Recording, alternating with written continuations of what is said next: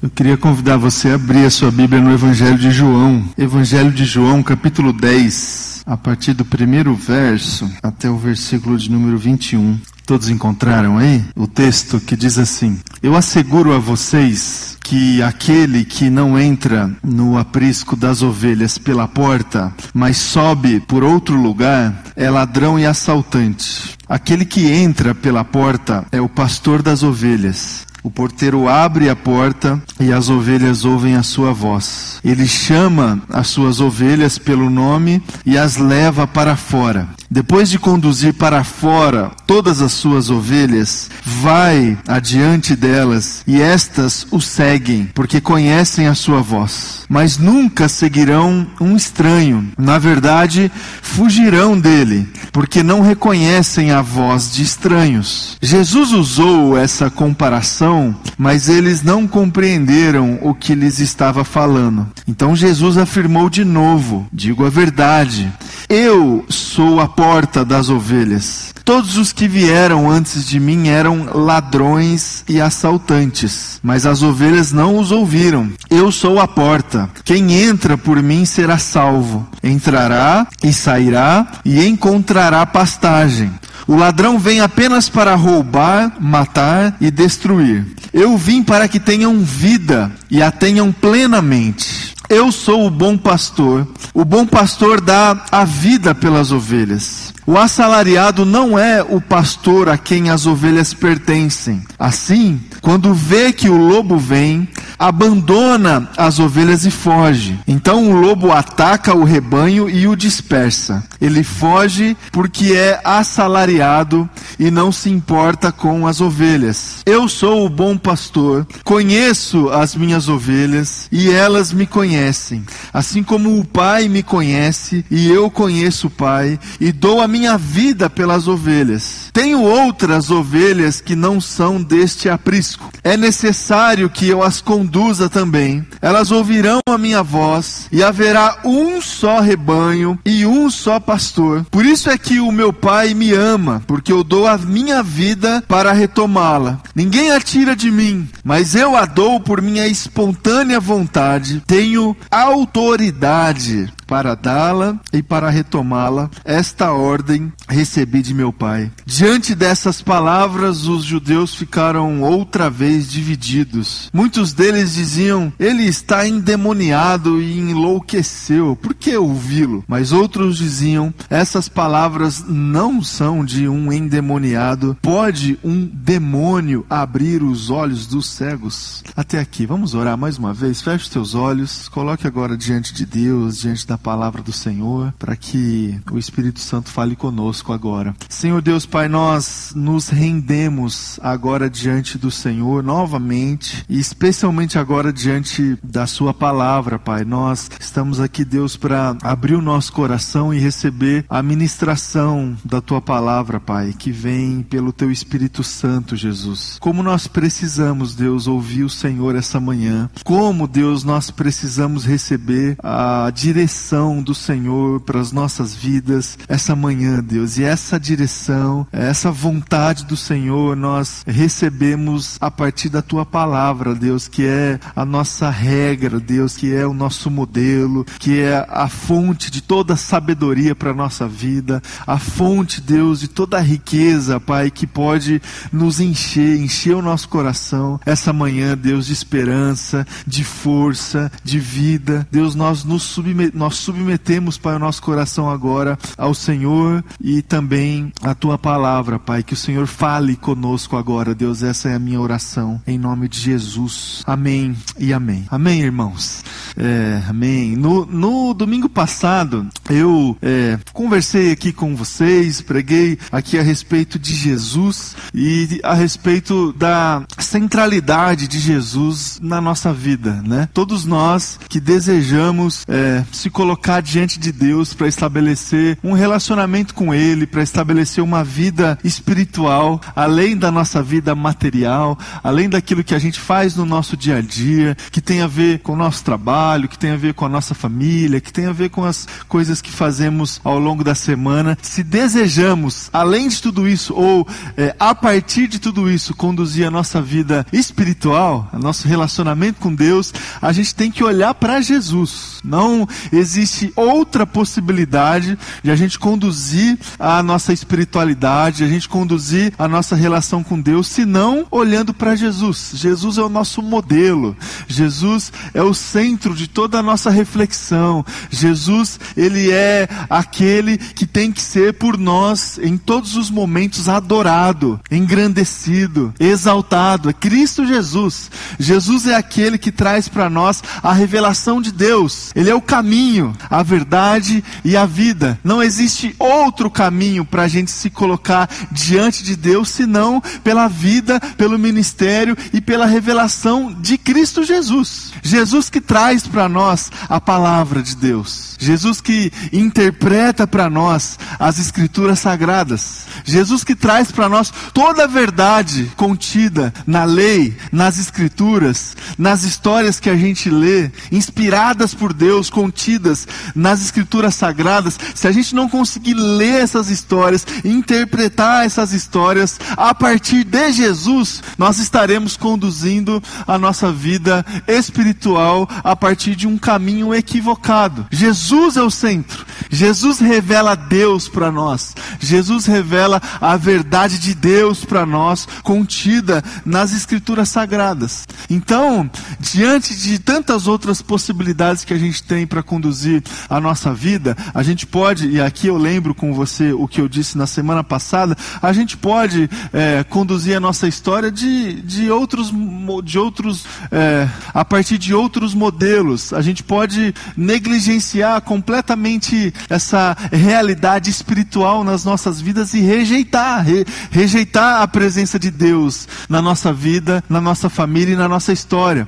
A gente pode sim se colocar diante de Deus com esse coração rebelde, com essa, com essa é, é, rejeição é, consciente diante de Deus e viver a nossa vida ao léu da nossa vontade, do nosso prazer, do nosso instinto, do nosso pecado. Uma possibilidade que a gente tem de conduzir a nossa história a partir da imoralidade. Não existe regra, não tem padrão, não tem modelo. A regra sou eu, o padrão sou eu, o modelo está dentro do meu coração. E a gente pode sim é, conduzir a nossa vida, a nossa fé desse jeito fazendo o tempo todo, ou tentando satisfazer o tempo todo a nossa vontade, a vontade da carne, a vontade do nosso coração, é, conduzindo a nossa vida a partir dos nossos projetos pessoais. A gente vai viver a vida dessa forma, é uma possibilidade. A gente pode também, meus queridos e queridas, conduzir a nossa vida assim, trazendo para nós a espiritualidade sem Jesus,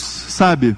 A espiritualidade da religião, a espiritualidade da, de estar aparentemente próximo a Deus, aparentemente próximo das coisas de Deus, aparentemente próximo da família de Deus, da comunidade de Deus, mas longe de Jesus. A gente pode, e esse é um risco grande que corremos, grande que corremos, conduzir a nossa fé, a nossa espiritualidade tendo essa falsa ilusão de que nós estamos perto de Deus, mas sem se submeter a Jesus, sem olhar para Jesus. E aí a gente, é, dessa forma, forma a gente vive uma vida assim, é, através da nossa aparência. As pessoas olham para nós e elas podem ter a falsa ideia de que nós estamos vivendo uma vida perto de Deus. Por quê? Porque a gente mudou alguma coisa ou outra, a gente tem uma agenda diferente, a gente frequenta uma igreja de fé, a gente, é, nós incorporamos na nossa vida, no nosso jeito de ser, algumas coisas que aparentemente têm a ver com a palavra de Deus. Religião, Religião, na minha concepção, é a tentativa de viver a espiritualidade, é, na tentativa de se movimentar na direção de Deus sem Jesus. Aí pode até a gente pode até ler as escrituras sagradas, a gente pode até interpretar as escrituras sagradas, trazer para nós, tentar é, incorporar é, e absorver todas as orientações e todas as leis contidas na, na palavra de Deus. A gente pode até tentar fazer isso. Para mim, uma empreitada é impossível. Sem Jesus a gente não consegue cumprir a lei, sem Jesus a gente não consegue interpretar a palavra de Deus. Sem Jesus a lei pesa nas nossas costas de tal forma que gera morte, que gera, é, na verdade, um distanciamento completo da presença de Deus. Completo da presença de Deus. Mas essa é uma tendência que a igreja, ao longo de toda a história, e desde a época de quando Jesus esteve aqui entre nós, de viver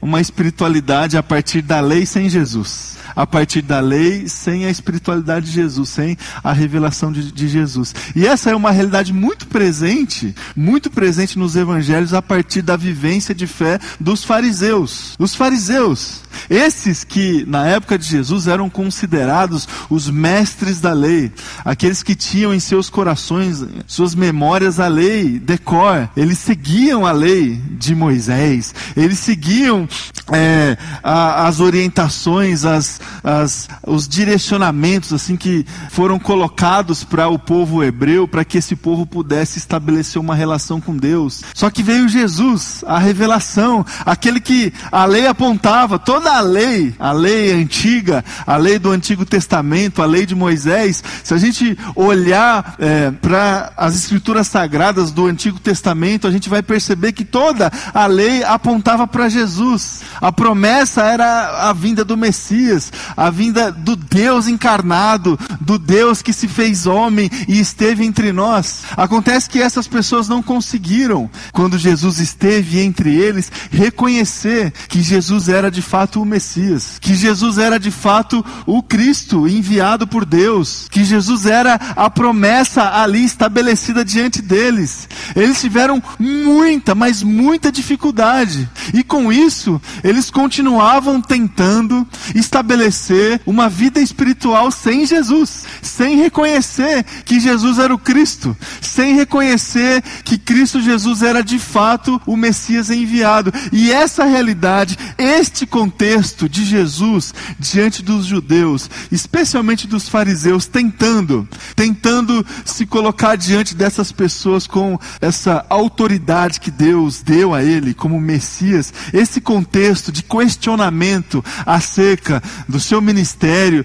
dos seus feitos, dos milagres que ele realizou, fez parte da maioria dos textos que a gente lê dos evangelhos. Irmão e irmã, este é um contexto que precisa estar muito claro no nosso coração quando a gente se aproxima dos textos dos evangelhos. Essa é, dinâmica, essa tentativa, tanto do lado dos fariseus de tentar desmerecer, dissolver toda a presença, toda a ação, todo o milagre de Jesus, tentando fazer com que é, eles é, desmascarassem, digamos assim, esse sujeito que diz que é o Filho de Deus. E efetivamente eles conseguiram fazer isso, tanto é que Jesus foi julgado, foi morto, crucificado. E do outro lado, o Cristo, o Cristo simples, o Cristo que é Filho de Deus, que de fato era o Messias, se colocando diante dessas pessoas com uma autoridade assim é, intrigante, com uma autoridade que não fazia parte dos parâmetros de autoridade que eles tinham em seus corações. Jesus tentando é, se colocar diante da, dessas pessoas a partir da sua autoridade, mas essa autoridade não foi recebida, não foi aceita é, nos corações desses fariseus com alegria. Eles não receberam, não receberam. Olha aí, irmãos, entrou, entrou um monte de, de pássaro aqui agora. Tomara que eles não façam nada em cima de mim aqui. então esse é o contexto estupro que a gente precisa entender. A gente leu um texto aqui do Evangelho de João, é, capítulo 10, onde Jesus se coloca e se apresenta como é, a porta das ovelhas e como o bom pastor. Jesus, ele se auto-intitula nesse texto que a gente leu, eu sou a porta das ovelhas e eu sou o bom pastor. Por que é que Jesus ele profere essas palavras aqui usando essas ilustrações? E para quem que Jesus está dizendo essas coisas? Se você perceber, e você pode ler ao longo da semana o Evangelho de João, e se você voltar um capítulo antes do capítulo 10, o capítulo 9, é, você vai perceber que consta no capítulo 9 a experiência de Jesus quando ele cura um cego de nascença. Lembra dessa história? Que Jesus, diante de um cego de nascença, é, ele cura esse cego, e não somente cura, mas estabelece ali algumas, algumas é, profere ali algumas palavras e estabelece é, esta cura de um jeito completamente diferente e à parte da lei que era considerada por esses fariseus, por exemplo. Primeiro que Jesus cura esse cego de nascença num dia de sábado. E aí o problema começa exatamente aí. Por quê? Porque na lei constava que sábado era o dia de descanso, era o dia onde eles não faziam nada, era o dia da, da, da, da inércia, assim, não podia, não podia fazer nada. E de repente, Jesus trabalha, cura um cego de nascença no dia de sábado. Isso só aqui já gera um escândalo no coração dessas pessoas e desses fariseus. Não bastasse Jesus curar esse cego de nascença num dia de sábado, como ele utiliza assim um método completamente questionável. Você lembra como é que Jesus cura esse cego? Jesus pega a saliva, né, é, a sua própria saliva, faz um, um, uma mistura ali é, e passa nos olhos né, do, do, do cego e esse, e esse sujeito volta a ver. É, não bastasse essa metodologia, digamos assim, questionável, Jesus ele fere uma, uma verdade espiritual, entre aspas, que estava contida no coração desses fariseus. Por quê?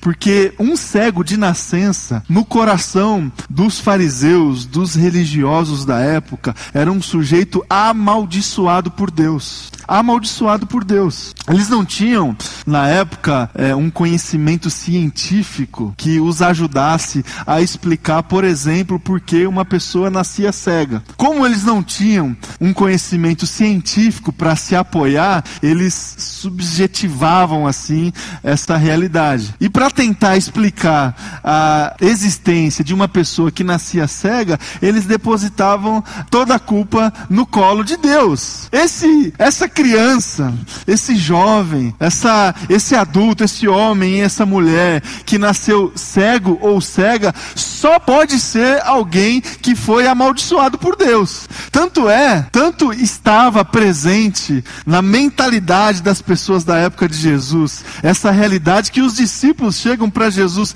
na ocasião perguntando: Jesus, quem foi que pecou? Os seus pais ou os seus antepassados? Ou seja, existia essa crença, né, essa ideia de que é, aquele cego estava sofrendo as consequências de pecados de antepassados e por isso era um sujeito amaldiçoado por Deus. E quem é esse Jesus que retira a maldição que Deus estabeleceu na vida desse, desse homem? Quem é ele para é, determinar ou é, sucumbir à vontade que, que Deus já havia estabelecido na vida desse sujeito, que era ser cego por toda a vida? Então percebam três grandes problemas nessa história da cura do cego de nascença. Essa cura aconteceu num sábado, a partir de, um, de uma metodologia completamente questionável, e curando esse cego de nascença, esse sujeito que se diz o Messias enviado, estava passando por cima da vontade que Deus já havia estabelecido na vida dessa pessoa. E aí, meus irmãos, os fariseus ficaram completamente chocados com essa, essa, essa esse acontecimento. João capítulo 9, depois você pode ler ao longo da semana. Eles chamam o cego, os pais desse, desse ex-cego, na verdade, para tentar ali entender a situação. Eles perguntam o que, que aconteceu, como é que aconteceu o milagre aí, e, e o sujeito. É, é muito interessante a leitura desse texto, porque a gente realmente consegue perceber um sujeito que não tinha muita condição de explicar o que havia acontecido com ele. Ele fala assim: Ó, eu não sei, o que eu sei é que eu era cego e agora eu vejo. Eu só sei isso. E aí perguntam para os pais: e aí, o que, que vocês têm a dizer? Ó, ele já é adulto e ele pode explicar aí o que, que aconteceu com ele. E aí a pergunta e a resposta que esse ex-cego é, colocou ali para os fariseus foi completamente é, insuficiente. Né? Ele não sabia responder de fato o que, que tinha acontecido com ele. O que ele sabia responder era o fato. Eu era cego e eu passei a ver. A partir do milagre desse, desse profeta, é, desse sujeito que se colocou, que se colocou é, diante de mim. E aí o capítulo 9, meus irmãos, termina trazendo toda a realidade espiritual presente no coração dos fariseus, que é a questão não apenas da cegueira, mas da cegueira não apenas assim material, mas da cegueira espiritual. Está aqui um, uma ilustração muito precisa para a gente entender é, muitas coisas desse trecho aqui do Evangelho, João capítulo 9, João capítulo 10. A cegueira, cegueira espiritual. A cegueira é essa incapacidade de identificar em Jesus o Cristo. Essa incapacidade de identificar é, a, a, autoridade de Jesus. A, a efetivação da promessa da lei em Jesus. Esses fariseus estavam, eles estavam diante de Jesus cegos, completamente cegos, completamente cegos, completamente insensíveis para receber é, Cristo Jesus em seus corações. E aqui, meus queridos, eu queria conversar com você essa manhã sobre autoridade, sobre é, a sensibilidade que tem que existir no nosso coração, da mesma forma, de reconhecer nas nossas vidas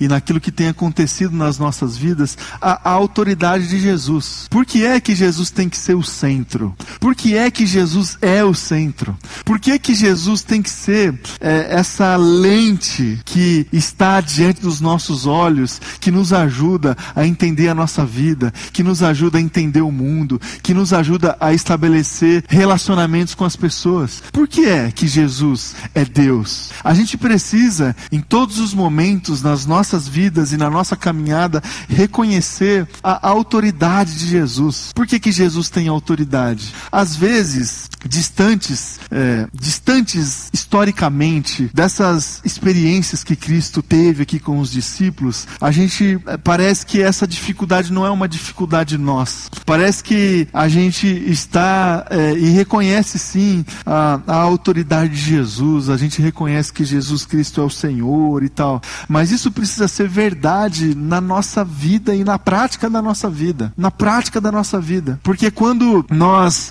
é, distanciamos Jesus da nossa vida na prática, nós não estamos reconhecendo a autoridade dele nas nossas vidas. Quando a gente pede para Jesus assim, é, se retirar, quando a gente está ali prestes a tomar uma decisão, quando a gente está ali conduzindo os nossos projetos, conduzindo a nossa família, o que está acontecendo na prática é a, a, o não reconhecimento da autoridade de Jesus sobre nós, sobre o nosso trabalho, sobre a nossa família, sobre, sobre o nosso dia a dia. Essa, esse é um grande desafio que a gente tem, meus irmãos e irmãs, porque a autoridade de Jesus ela se diferencia muito, em essência, com um conceito de autoridade que nós vivemos no nosso dia a dia, nas nossas relações, nos nossos relacionamentos. Por isso, exatamente por isso, os fariseus, os judeus da época de Jesus tiveram dificuldade de reconhecer a autoridade de Jesus. E essa foi a grande tentação de Jesus no seu ministério, de se estabelecer diante das pessoas de um outro jeito, para que as pessoas pudessem receber o evangelho em seus corações de outra forma. Essa foi a grande tentação de Cristo. Imagina vocês, meus irmãos e irmãs, o próprio Deus ali encarnado, com uma tarefa, com uma missão de proclamar a verdade do evangelho, de viver o amor de Deus, de viver a graça de Deus, tendo condições de se estabelecer diante das pessoas com todo o poder e ainda assim não optou em se colocar diante dessas pessoas com todo o seu poder. Pensa, ele podia tudo. Aliás, você se lembra ali, João, é, ou no início dos, dos outros evangelhos, é, quando Jesus foi tentado por Satanás, antes de começar o seu ministério, o evangelho diz que Jesus passou 40 dias sendo tentado pelo diabo no deserto. Para resumir essa experiência de Jesus com o diabo no deserto, o que o diabo tentou fazer ali com Jesus foi a, a tentativa de convencer Jesus para que ele pudesse se estabelecer diante dos homens, diante das pessoas, diante do mundo, com poder. Ó, oh, sobe lá em cima do templo e se joga lá do templo. As pessoas vão ver o seu poder. Essa foi a grande tentação que Cristo Jesus sofreu, certamente em todo o seu ministério. E essa é uma grande tentação que nós sofremos, meus irmãos e irmãs, nas nossas vidas, de não reconhecer a autoridade de Jesus, é, se apegando em experiências humanas que têm a ver com o estabelecimento de poder, porque há uma distinção muito clara entre como é que Jesus se estabeleceu diante das pessoas e como o poder é estabelecido diante das pessoas. Há diferenças muito claras entre o poder e a autoridade. Você que é, já participou de alguma palestra, de algum curso, de alguma coisa sobre liderança, por exemplo, você esses termos são é, familiares a vocês. O líder que se estabelece a partir de autoridade, o líder que se estabelece é, a partir do serviço. Né? Talvez um dos livros mais lidos nessas últimas décadas é o livro O Monge e o Executivo. Você leu esse livro? Que fala sobre essas duas, esses dois paradigmas de, de liderança. E o paradigma de Jesus é o paradigma do serviço. E esse paradigma escandaliza mesmo. Escandaliza mesmo, porque a gente quer poder, a gente quer demonstração de força, a gente quer estabelecimento da vontade a partir desses parâmetros que é, expressam para as pessoas força, grandeza, capacidade, eloquência, carisma. A gente gosta disso, as pessoas gostam disso, as pessoas se sentem seguras em ambientes onde essas, esses predicados que têm a ver com o estabelecimento de poder a partir da autoridade, onde, onde existe esses predicados dentro de um ambiente, assim, um ambiente mais seguro. Agora, Jesus, as experiências de Jesus na demonstração da sua autoridade sempre foram experiências assim em ambientes de vulnerabilidade. Não sei se você é, percebe essa, esse contexto nas experiências de Jesus. Existe sempre assim explicações para dar. Existe sempre aqueles que não aceitam e que, e que rejeitam. O texto que a gente leu aqui é, acontece isso. Uns diante das explicações que Jesus é, proferiu ali, uns chegaram à conclusão: esse sujeito aí é um endemoniado. Só pode ser. Outros não, não pode ser um endemoniado. Aquele que trouxe é, a luz é, a escuridão, aquele que é, trouxe vida para quem estava morto, trouxe visão para aquele que não conseguia ver, não pode ser um endemoniado. Percebam a, a, a, o contexto de vulnerabilidade. Não, é, Jesus nunca esteve, quando esteve entre nós, num ambiente assim de segurança, de unanimidade. Ele sempre gerou assim muita vulnerabilidade. Por quê? Porque a, o estabelecimento da sua vontade, da sua autoridade chocava mesmo as pessoas. E ainda choca as pessoas. A sua palavra ainda choca, continua chocando as pessoas. E a gente precisa receber e aceitar essa autoridade de Jesus que se estabelece nas nossas vidas pelo amor que ele tem por nós pelo amor que Ele tem por nós. E essa é a grande diferenciação que a gente pode estabelecer quando a gente olha para Jesus e para a sua, a sua autoridade. Depois do acontecido ali em João capítulo 9, do embate ali dos fariseus com a pessoa que havia sido curada da cegueira, com os seus pais, dentro desse ambiente assim de desconfiança, de não aceitação, Jesus profere essas palavras em João capítulo 10. Jesus Jesus coloca ali a sua explicação acerca da, da, sua, da sua autoridade. Ele é o bom pastor. Onde que está a autoridade de Jesus que a gente precisa receber nas nossas vidas todos os dias? Está no fato de que ele se coloca diante de nós como o bom pastor. O bom pastor. Ele não se coloca diante de nós como o rei dos reis, ainda que ele seja o rei dos reis. Ele não se coloca diante de nós como o Senhor dos senhores, ainda que ele seja o Senhor dos senhores. Ele não se coloca diante de nós como um mágico, como, a, como um curador, como um curandeiro. Ainda que ele possa gerar na nossa vida toda cura, todo milagre, ele não se coloca diante de nós, meus irmãos e irmãs, como o mestre dos mestres, ainda que ele seja o mestre dos mestres. A sua autoridade está no fato de que Jesus se coloca diante de nós como o bom pastor, aquele que dá a sua vida, a sua própria vida pelas suas ovelhas, aquele que ama, aquele que cuida, aquele que acolhe. Aqui está a, a autoridade de Jesus. E nós temos a possibilidade de receber a palavra de Deus, de receber as coisas de Deus de duas maneiras distintas. A gente pode se apegar a questões institucionais, sabe? As instituições que trabalham debaixo desses aspectos frios, é, que expressam assim é, potencialidades do conceito de autoridade. As, as instituições possuem hierarquia, possuem, possuem pessoas que mandam, pessoas que obedecem. As instituições possuem é, essa organização que tem a ver com o estabelecimento do poder, desse jeito que nós estamos acostumados, porque é esse jeito que nós estabelecemos a nossa vida, as nossas relações. Agora, Jesus, Jesus se coloca diante de nós de uma outra forma, de um outro jeito, ainda que ele tenha toda a autoridade, ainda que ele possua todo o poder de fazer o que ele quiser. Ele dá a vida, ele tira a vida, ele tem todo o poder, mas a sua autoridade diante de nós está no fato dele se colocar diante de mim e diante de você como o nosso bom pastor. O nosso bom pastor. Aqui está é, a, a autoridade de Cristo Jesus, aqui está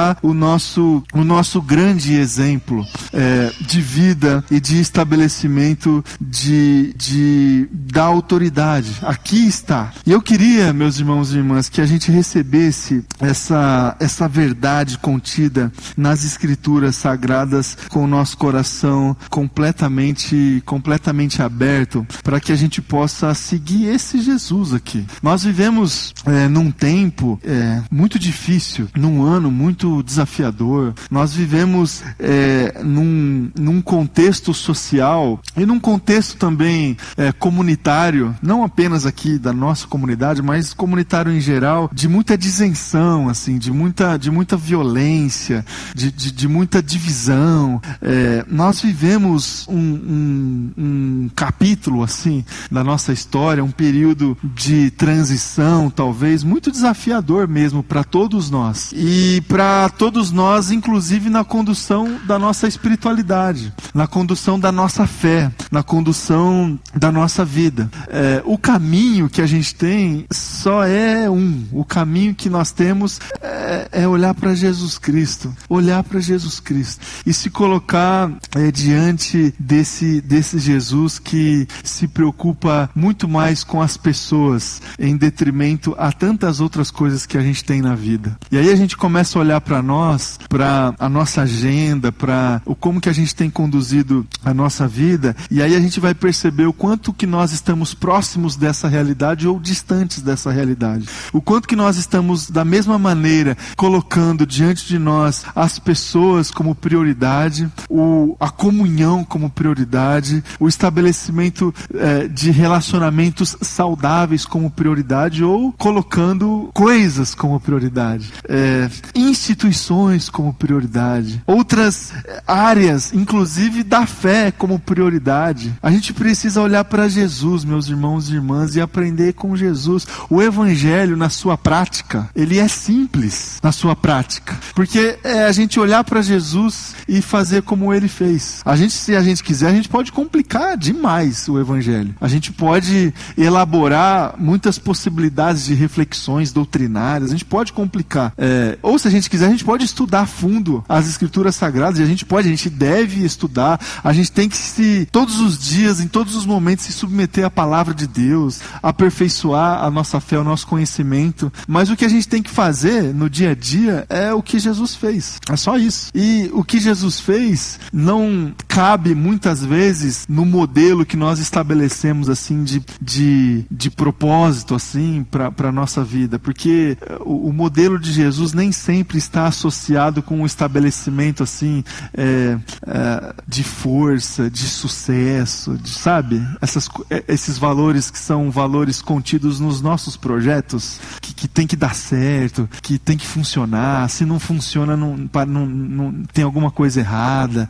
É, tem que tem que se estabelecer assim com resultados. Jesus nem sempre se coloca é, dessa forma. Nem sempre se coloca dessa forma. Jesus ele ele ele confronta o nosso coração, os valores do nosso coração. E ele fez isso em todo o seu ministério. E o convite que eu faço para você essa manhã é é simples, meus irmãos. A gente tem que se submeter a esse Jesus e a gente tem que fazer parte desse rebanho de Jesus. A gente tem que fazer parte é, e se submeter a essa, a essa, a essa autoridade, a esse Jesus que, que nos conhece e que nos chama pelo nome. Olha que incrível. Olha onde está a, a autoridade de Jesus que constrange. A autoridade de Jesus que constrange. Jesus é Deus, Jesus é o nosso Pai e Ele nos chama pelo nome. Ele nos conhece. Ele nos conhece. Talvez o modelo de autoridade que nós estamos acostumados é aquela liderança que está acima de um monte de gente. Sabe? O diretor da empresa que tem lá 50 pessoas debaixo dele e ele tem autoridade, ele contrata, ele manda embora, ele dá aumento, ele, sabe? Ele tem toda autoridade, mas ele não chama as pessoas pelo nome. Ele chama as pessoas pelo cargo, pela função ou pelo lugar onde ela se encontra dentro da empresa. A autoridade de Jesus é diferente, meus irmãos e irmãs. Está debaixo de Jesus uma multidão de pessoas, um monte de gente, um monte de gente seguindo esse Jesus, um monte de gente com fome, precisando de direção. E esse Jesus, ele para, ele olha para você, ele sabe o que está acontecendo com você,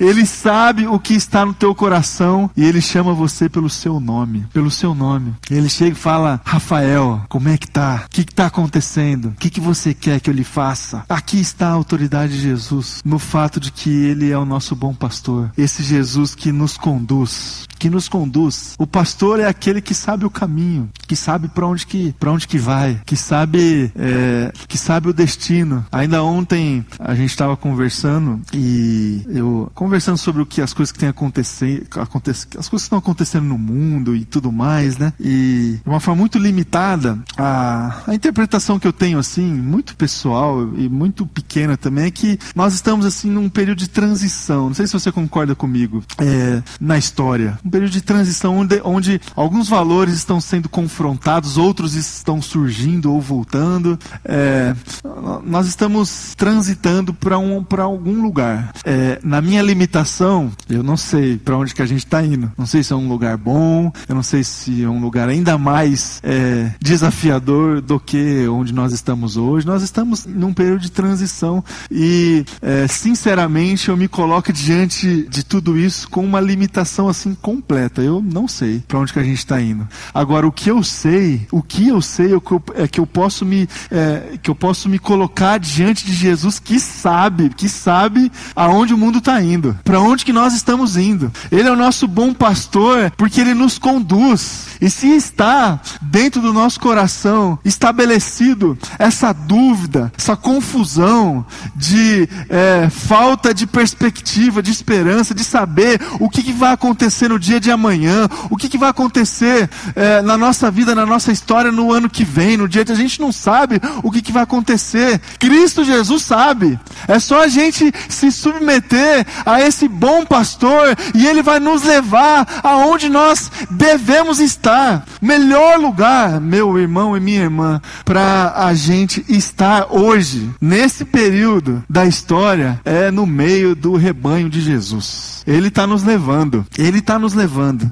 Jesus é aquele que detém o único caminho para a salvação. O único caminho para a salvação. Ele é a porta também, além de ser o bom pastor. Ele é a porta. E, e o lugar que nós devemos alimentar dentro do nosso coração expectativa, esperança, é a eternidade ao lado dele. A salvação. Porque isso aqui, isso vai passar, meus irmãos e irmãs. Isso vai passar.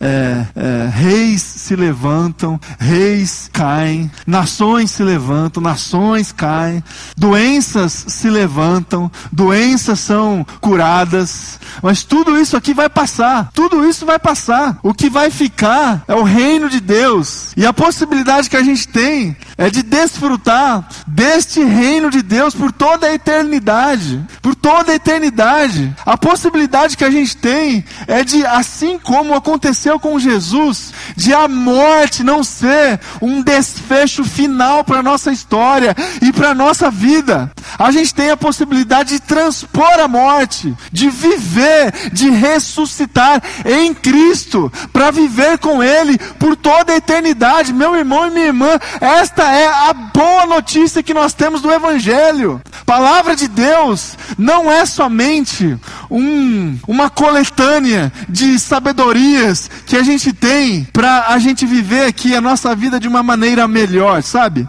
Eu tenho uma vida para viver, eu tenho uma família para conduzir, eu tenho um trabalho para desenvolver e a palavra de Deus me serve como pílulas assim de sabedoria para me ajudar nesses desafios. Não, meu irmão e minha irmã, o evangelho de Jesus, a boa notícia que Cristo tem para nós é arrependam-se, porque o fim está próximo. A vida eterna com Jesus está próxima. Esta é a palavra de Deus. Deus. Esse é o Evangelho, é a boa notícia que tem que encher o nosso coração de alegria, de exultação, de adoração. Esta verdade que estaremos com Cristo Jesus por toda a eternidade, que é além, que vai para além de toda, de todo, de todo sofrimento humano presente, que vai para além de toda angústia que nós temos quando a gente não consegue é, desenvolver dentro do nosso coração o dia de amanhã. Vai para além disso. Quando as coisas acontecem no mundo que fogem da nossa vontade e da nossa, e da nossa interpretação em relação às coisas que estão acontecendo. A palavra de Deus vai para além de tudo isso, porque ela vai para a eternidade. Para a eternidade. E Jesus nos conduz para esse lugar. Para esse lugar. E percebam assim que os fariseus, na época de Jesus, alimentavam é, diante de Jesus uma expectativa assim muito limitada e muito terrena diante daquilo que o Messias poderia fazer. É, existia no coração dessas pessoas uma expectativa de que o Messias viesse, viesse para o estabelecimento de um reino terreno, sabe? Ali, na, nos primeiros anos do primeiro século e nos últimos anos dos séculos anteriores a Jesus Cristo, Cristo estava é, contida assim no coração das pessoas uma, uma desilusão é, nacional, digamos assim, é, no meio, no contexto do povo hebreu da época de Jesus. Um povo que tinha um passado assim glorioso, na época de Davi, é, conseguiu se estabelecer como nação diante de outras nações, só que um povo que desobedeceu a Deus, que é, estabeleceu alianças com outros povos, que gerou muita derrota, muita divisão. É, um povo, esse povo foi disperso é, diante de especificamente de dois impérios. Esse povo retornou para suas casas para reconstruir as suas vidas, reconstruir o templo, mas um povo muito desiludido em relação a esse orgulho nacional, como nação de Israel, como povo de Deus. E aí Jesus, o Messias veio e logo acendeu é, no coração dessas pessoas uma expectativa de que viesse, é, que iria surgir uma liderança terrena, é, forte, que ajudaria a nação de Israel a se estabelecer é, diante das outras nações para o estabelecimento desse reino terreno, sabe? É, Jesus, ele veio e ele apontou outro reino, o reino dos céus. E às vezes, meus irmãos e irmãs, essa, essa, é, esse equívoco presente no coração dos, dos, dos hebreus antigos, às vezes esse equívoco está também dentro do nosso coração. Às vezes a gente acha que Deus está interessado em estabelecer um reino aqui, no nosso mundo hoje. Às vezes a gente acha que existe uma nação que Deus escolheu para nos apontar o verdadeiro caminho, o caminho de Deus. Às vezes a gente acha que Deus vai levantar lideranças terrenas para nos guiar, para nos direcionar. Pelo amor de Deus, meus irmãos e irmãs, essa liderança já veio, é Cristo Jesus, e o reino já foi apontado, é o reino de Deus. Às vezes a gente fica alimentando no coração a mesma expectativa de, de que os, os, hebreus antigos alimentavam, de que Deus vai estabelecer o seu reino aqui, de que Deus vai redimir este mundo. Este mundo jaz do maligno, já foi. O reino de Deus é o reino que Jesus já apontou. É a nova Jerusalém, novos céus, nova terra. E para encerrar, meus irmãos e irmãs, Jesus é aquele que oferece para nós a vida plena e Jesus é aquele que, que nos ama incondicionalmente. Por que nos ama incondicionalmente e por que nos oferece a vida plena? Porque Ele deu a sua própria vida. E aqui, é, e aqui está a consumação cabal, completa da autoridade de Jesus. Jesus tem toda a autoridade é, acima da minha vida e da sua vida, por quê? Porque ele se colocou diante de nós como bom pastor, como ele, porque ele se coloca diante de nós para nos guiar, para nos conduzir para o estabelecimento do reino dele, para a vida eterna, porque ele nos trouxe a palavra, porque ele nos deu exemplo, é, por tudo isso. Mas a consumação cabal, final, de toda a autoridade de Jesus sobre as nossas vidas está no fato de que ele é, se entregou por nós. É, ele morreu por nós.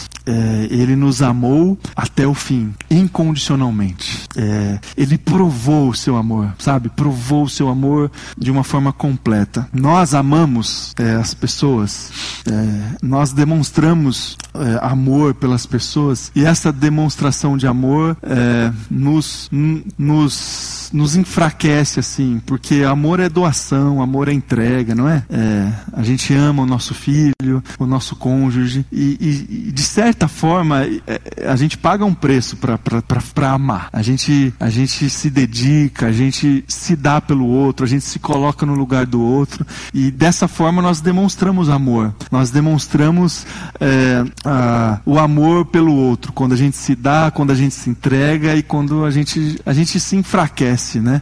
E as grandes histórias de amor que é, nos, nos, nos motiva e tal são essas histórias de pessoas que se entregaram por outras é, e por isso demonstraram amor e tal. Jesus Cristo, meus irmãos e irmãs, ele se entregou é, por inteiro, por completo. É, é, é o amor verdadeiro, é o amor total, porque ele foi até o fim. Nós, nós amamos e a gente vai, a, a gente caminha um pouco, mas a gente não vai até o fim, né? Jesus foi até o fim. Ele se entregou entregou até o fim. Por isso que ele tem toda a autoridade. Que, que você, que eu, que todos nós, você que está em casa, que, que a gente se entregue a, a, a esse Jesus, a essa autoridade aqui de Jesus Cristo. Que a gente aprenda com ele é, a viver a nossa vida. Amém?